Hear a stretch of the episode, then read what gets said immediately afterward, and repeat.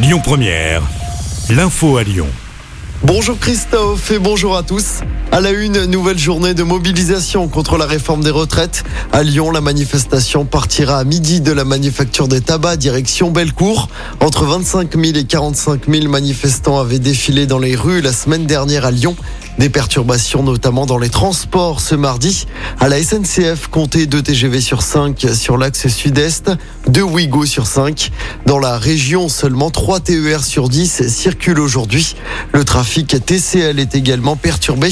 Fréquence allégée sur les métros A et D. Trafic ralenti sur le T1, le T2, le T4 et le T5.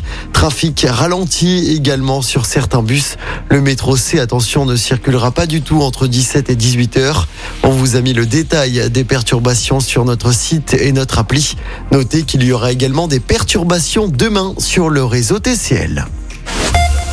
Dans l'actualité également, ce drame en montagne hier. Une lyonnaise est décédée dans une avalanche. Ça s'est passé lors d'une sortie en ski de randonnée à Serre-Chevalier dans les Hautes-Alpes.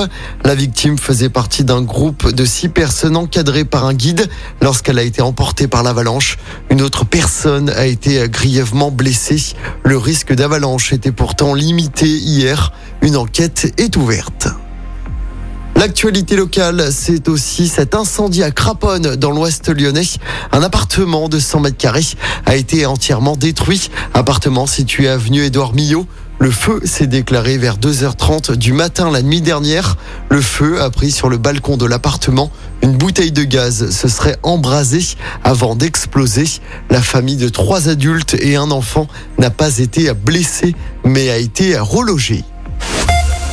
En football, J-1 avant l'un des matchs les plus importants de la saison de l'OL.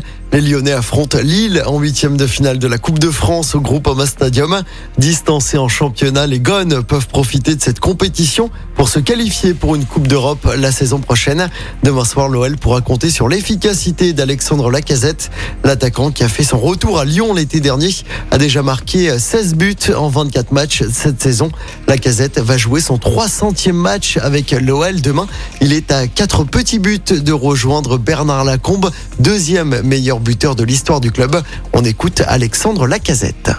C'est une fierté aussi d'avoir autant de matchs sous le, maillot lyonnais et aussi d'avoir marqué tant de buts, de rejoindre Bernard qui est une légende au club. Donc ça fait plaisir. Maintenant, c'est, pas fini. J'ai envie d'aller, encore plus loin et, surtout d'aider l'équipe. À mes débuts, quand j'ai jamais vraiment pensé à me dire oui, euh, je pourrais atteindre ce, ce, nombre de buts, mais maintenant que je suis tout proche, ben, y a cette petite excitation qui, qui donne envie de, de me surpasser à chaque match et d'atteindre ce record au plus vite.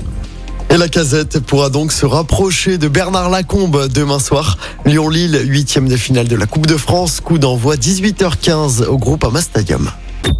Écoutez votre radio Lyon Première en direct sur l'application Lyon Première, lyonpremière.fr et bien sûr à Lyon sur 90.2 FM et en DAB+.